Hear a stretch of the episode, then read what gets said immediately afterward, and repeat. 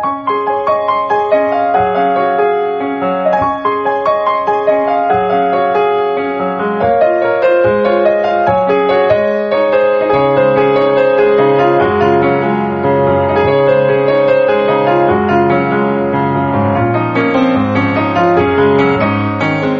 さんこんばんは、ミッチェルです。いかがお過ごしでしょうか？本日は1月の11日、111だから何っていうね。まあそんな話なんですけども。さあ、えーこのミッチェルのラブミッションという番組では、恋愛、夢、ご縁をテーマに不可能を可能にするをモットーにいたしました。私、ミッチェルがお話をしていくという番組となっております。さあ、もうお正月明けました。えー、もうね、お仕事、そして学校と、もう皆さん自分のね、いつも通りの生活に、えーまた戻っていらっしゃると思いますけれども、私もですね、まあお仕事が、お仕事だって、お仕事がスタートして、えーそれからね、あのー先日、以前にラブミッションの中でもお話ししたかもしれませんが、私の大学時代の師匠、テノール歌手でもあって、えー先生でもあります、牧川修一さんというね、テノール歌手の方のリサイタルに、えー行ってまいりました。えーこれがですね、2年間かけて一つの対策に取り組むという、もう本当にね、私、感激いたしました。さあ、そして、えー私の生まれた町でもあります、三島、静岡県ね、に行ってきたというお話もしていきたいと思います。この番組は、ちょあへよ .com の協力のもと配信されています。さあでは今週も始まります、ミッチェルのラブミッション。皆様、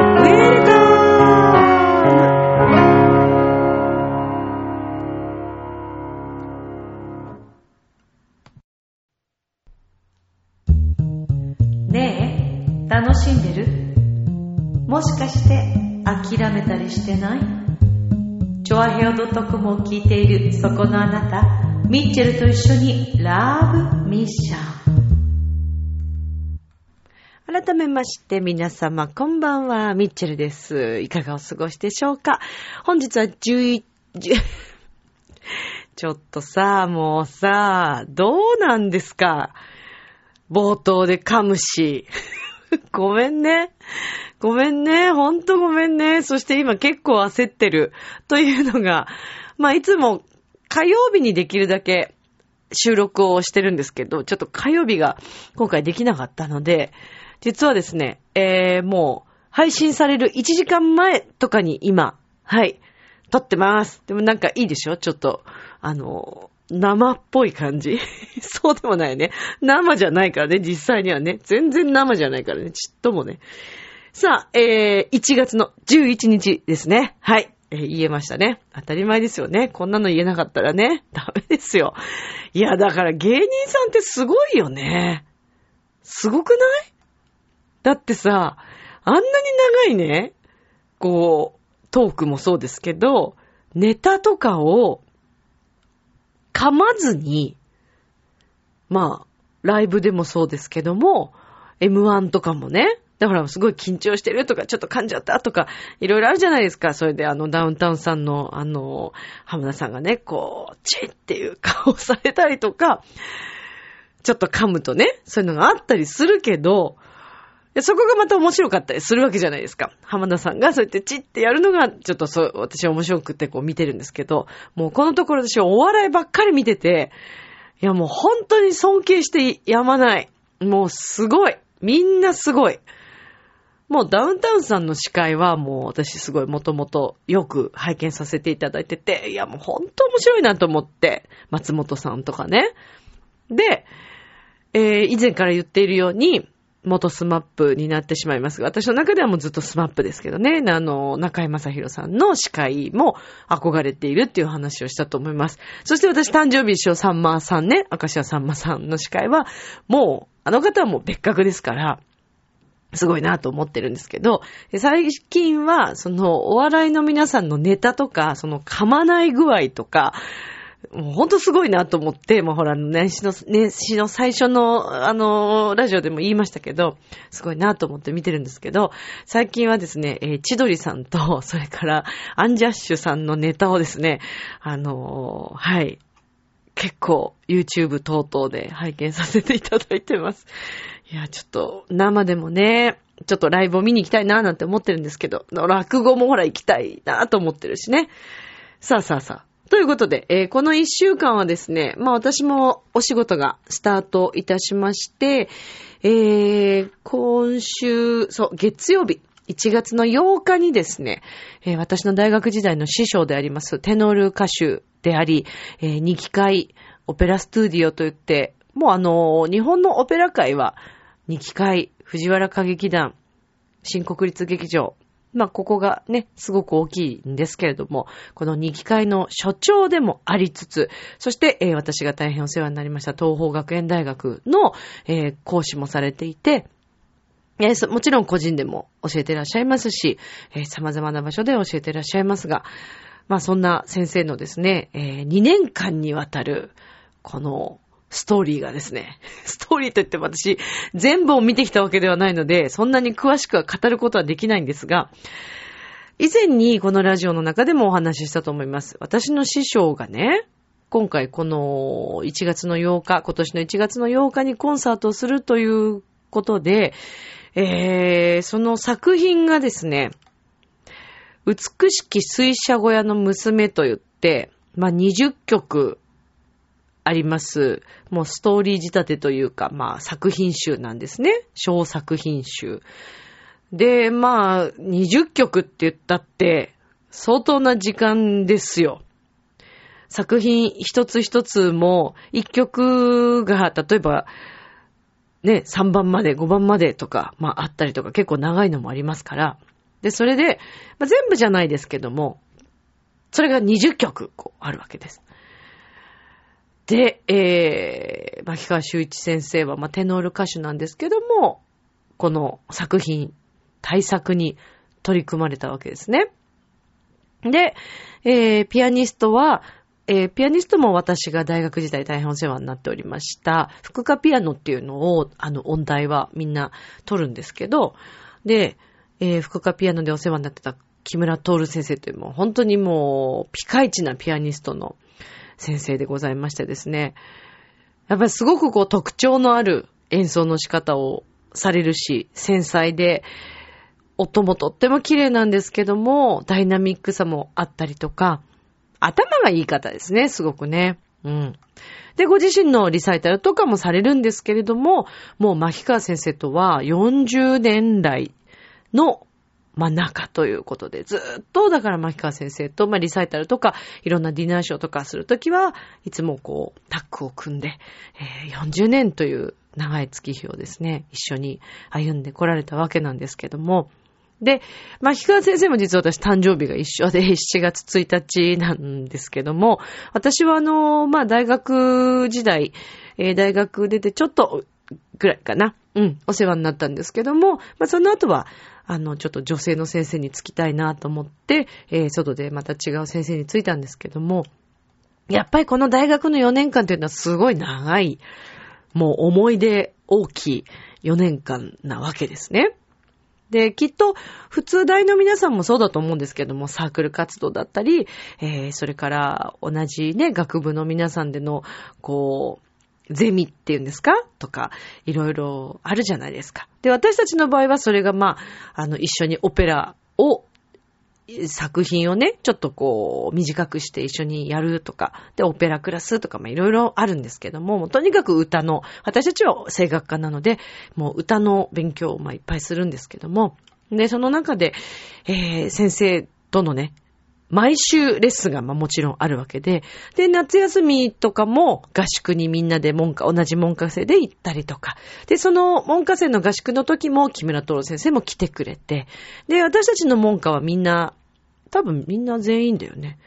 うん、確か。あの、木村先生に服かピアノをついているという。だからもう本当に仲がいいわけです。で、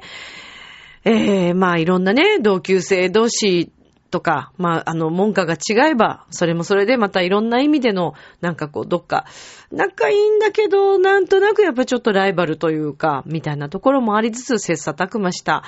えー、そんな仲間たちなんですけれども、やっぱり文化はすごく本当に仲良くて、えー、なんか、ライバルという感じではないですよね。というか、まあ、同志というかね。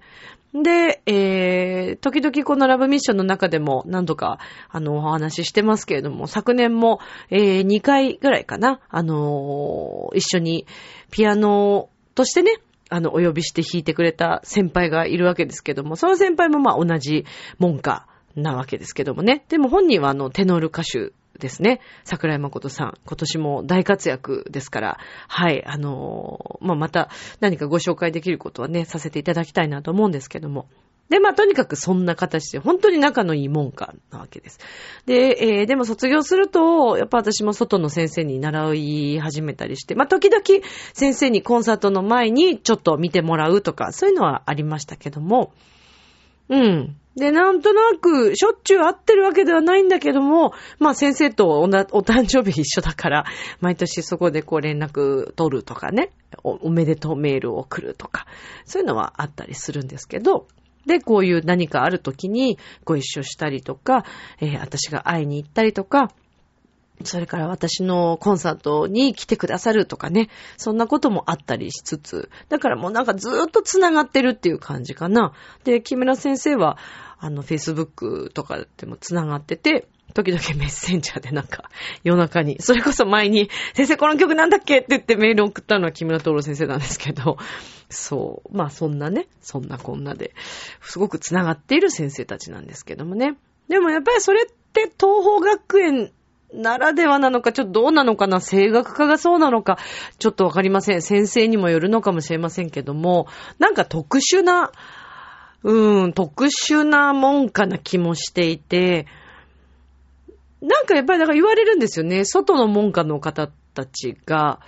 なんか、巻き門下ってすごくこう、ほっとするよね、とか、うん、ちょっとだけ巻き門下にこう来た、あの、同学年の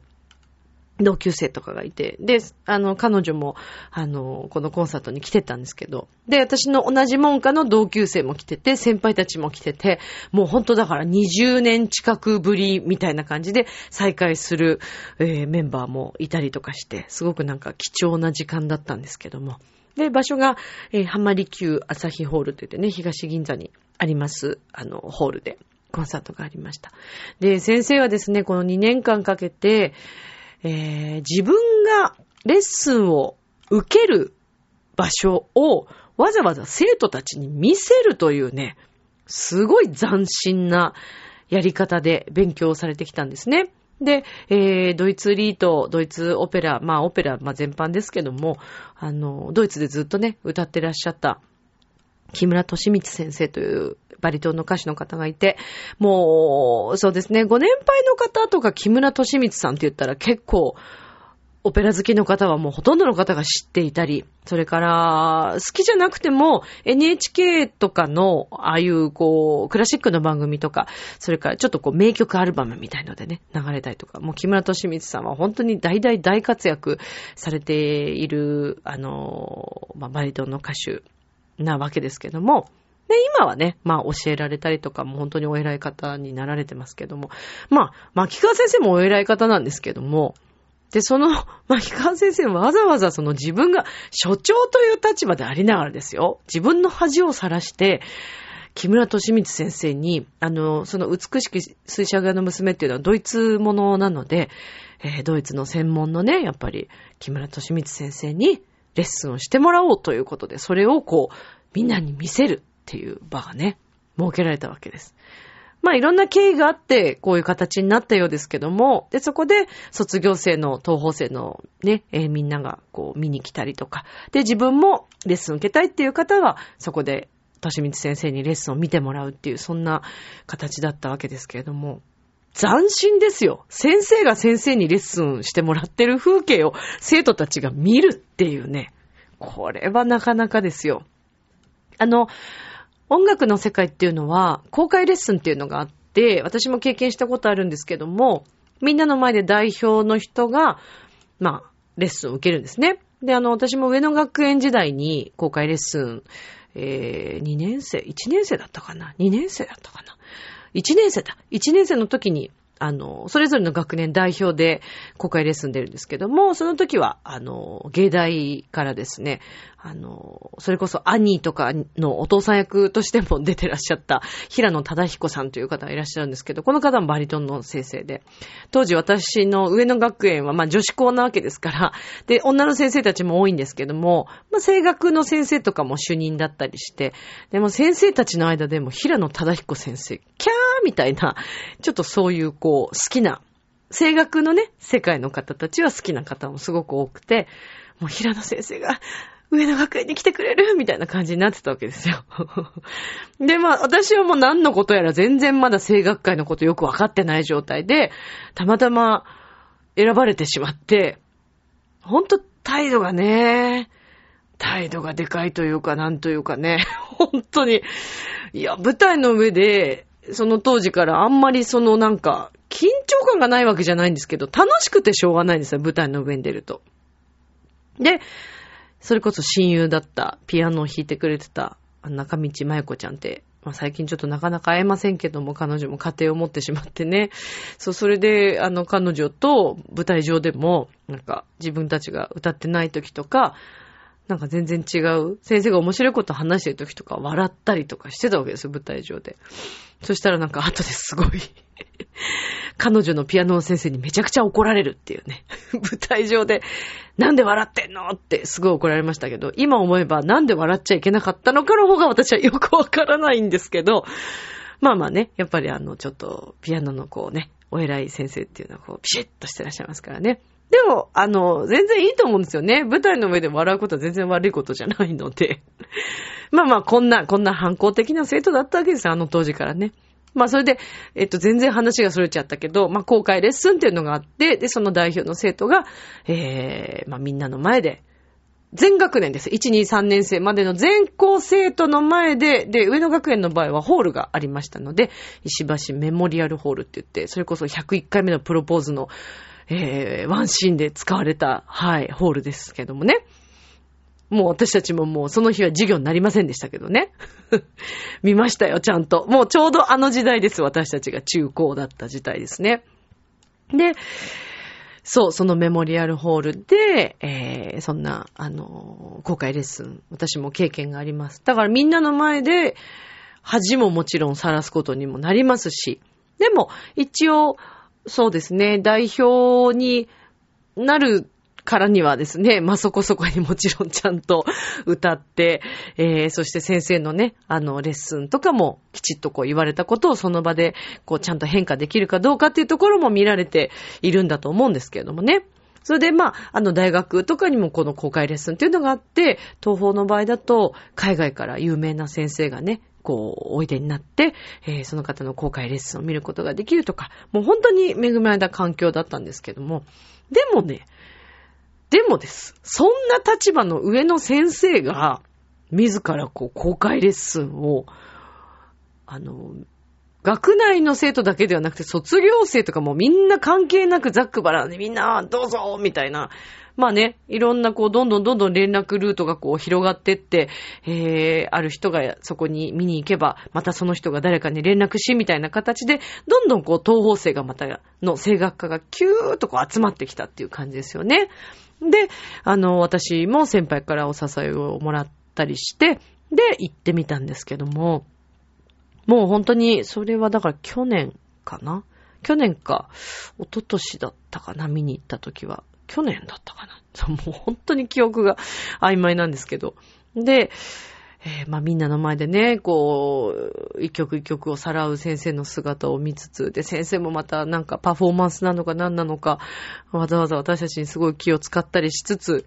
で、えー、先生、としみ先生から注意を受けることをその場でこうね、えー、聞いて書き込んだりとか、まあいろいろ理解しつつ、そしてそれがこうどんどん変わっていくっていう。で、これを2年間かけて、まあ20曲ありますから、2年間かけて、えー、勉強みんなの前でされて、そして1月の8日の本番に臨んだわけです。で、もう本当に先生は愛されていますので、たくさんの方たちが、あの、コンサートを見に来ておりましたけれども、まあ私も生徒さんとね、一緒に行ったんですね。86歳の生徒さんで、その方はこの水車小屋の娘を歌いたいという夢があったり、大好きなので作品が。それで、あの、一緒にじゃあぜひよろしければということで一緒に行ったんですけども。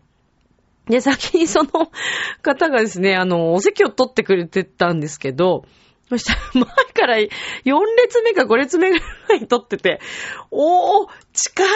近いと思いながら、先生ごめんなさいって思いながらそこの席に、まあ、いたわけですけども、もうしっかり先生から見えてたようで、しかもあの、最初から先生が出てきたところから私はもうなんか涙ぐんでしまったんですけども、いや、これはちょっと泣いてたらまずいと思ってこらえたんですが、まあ最後の20曲目でね、もう本当にボロボロと、えー、もう涙が止まらなくなってしまいまして。みんなから拍手喝采を浴びている先生を見てたらまたなんかもう泣けちゃってもうずっと泣いてたんですけど、もうなんかタオル、ハンカチみたいなの持ってってたんで、それでもう覆いながらこう泣いてて。しっかり先生に見られてたみたいでね、帰りご挨拶行ったら、お前近いんだよって言われましたけど、すいませんでした。でも本当にね、大好きなんですよね。あの、みんなに本当に愛されてる。みんな大好きだと思う。牧川先生のこと。で、何よりもね、こうやってその一つの作品をね、自分のペースでしっかりこう勉強して、もちろん先生忙しいから、他にもやることいっぱいあるから、だけどリサイタルに向けてちゃんと時間を作って、えー、レッスンはね、そうやってあの、公開レッスンの回数はもちろん限られてますけども、ご自身でも2年間という月日をかけて、いや、やっぱりこう作り上げる作品っていうのはもうものすごくね、なんていうのかな。先生も多分不安はあったようにね、なんかおっしゃってましたけども、なんか言葉のさばき方とかね、声の乗り方とか、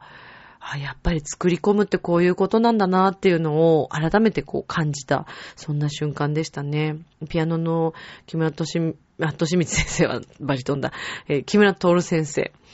はもう、ミスがないんですよね。だ、すごいなぁと思って、もう、ほんとね、私は木村徹先生のピアニッシモな音がすごく結構好きなんですけど、ふーっとこう消えていく最後の音色の一音とかね、なんかもう、うっとりしますよね。人が奏でているんだけども何なんだろう。機械的なわけではないんだけど、どう言ったらいいんだろう。うん、まあまあそんな、本当に素晴らしいコンサートでした。でね、まああの、本当に先生のコンサートを拝見してて、えー、いろいろ私もまた新年早々感じることも多く、私はあの今年9月の13日に、えー、コンサートをやろうということで決めました。もう今でもね、ほんと年末年始も不安で不安でね、しかもね、クラウドファンディングをやるって私は、あの、Facebook 上でも言ったんですけど、全然まだそれが動けていなくて、いやもうまず何よりもできるのかなっていう不安が先に来ちゃったりするんだけど、でも、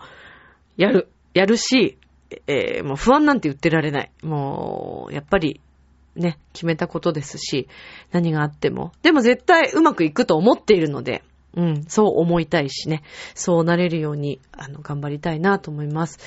私も9月までね、えー、ちょっとこう駆け抜けていきたいと思いますので、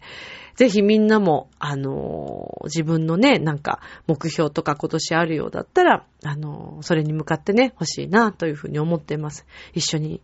頑張ろうね。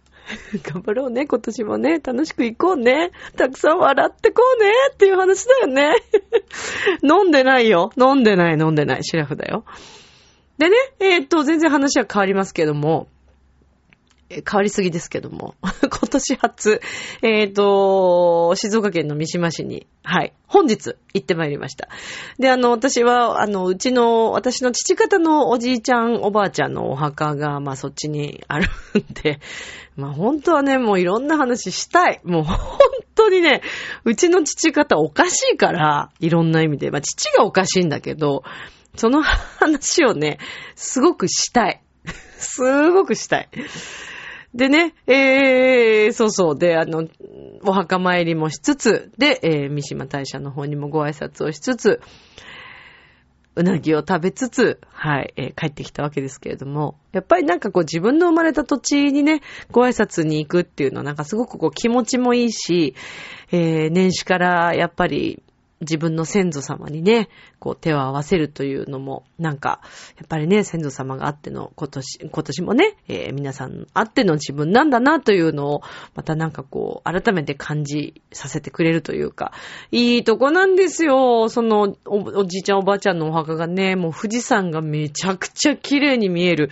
場所にあって、三島市の、なんかね、あの、今日はちょっと上の方少し雲かかってたんだけど、でもすっごい綺麗だったんですよ。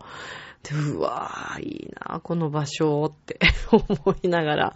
はい。そうですね。なんかでもやっぱり三島大社うちの母も、まあ母は三島市とこっち関東をね、行き来、私を連れて行き来してたみたいですけど、昔。あの、母もこっちの方で仕事してましたので、まあそれで行き来してたんですけど、なんかやっぱ母もね、昔のことを結構忘れてたんだけど、私と一緒にこのところ毎年こうやってお墓参り一緒に母も行ってくれるんだけど、うーん、なんか、なんでしょうね。母もね、すごく気持ちがいいんだって。やっぱり、こう、お墓参りしに行くと、なんか、なんか不思議だねって言いながら。まあ私はあの、栗林家の方と父方の方とね、両方、あの、栗林家の方は母方の名前なので、まあそっちの方もね、もちろん、そっちは、あの、えっ、ー、と、小平かな。に、うん、あるんですけどもね。まあまあ、やっぱりね、神参り、ご挨拶参りっていうのは本当大切だなと、年末にも私、挨拶参りに行くんですけども、まあ、三島市もね、えー、とっても素敵な場所でした。今年も、またよろしくお願いしますっていうね、そんな気分ですね。いや、今年も静岡もな、公園行けたら嬉しいなっていう矢先に、全然違う土地でね、今ちょっとそんな話が出てて、四国。でもわかんない。本当にいけるかどうかわかんないんですけど、今そんな話が出始めました。これは、この夢が現実になるのかどうかっていうのもまだ全然わかりませんけれども、はい。ちょっとなったら嬉しいなと。私、四国はね、まだ降り立ったことがないので、行きたいんですよね。その時はぜひ、あの、四国の皆さんよろしくお願いいたします。お世話になります。昨年はね、えー、山形、そして、えー、ま、静岡、えー、栃木、えー、茨城、福島も行ったかな？で、えっ、ー、と、それから沖縄ですかね。はい。で、まあ、九州はその前の年にもね、お世話になりましたけれども、まだまだ行けてない土地がね、あります。宮城もね、そうですね。なので、今年もね、いろんな場所に、あの、顔を出せたらなと思ってます。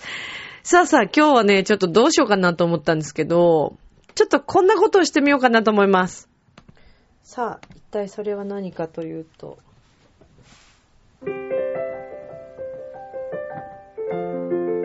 新年1曲目の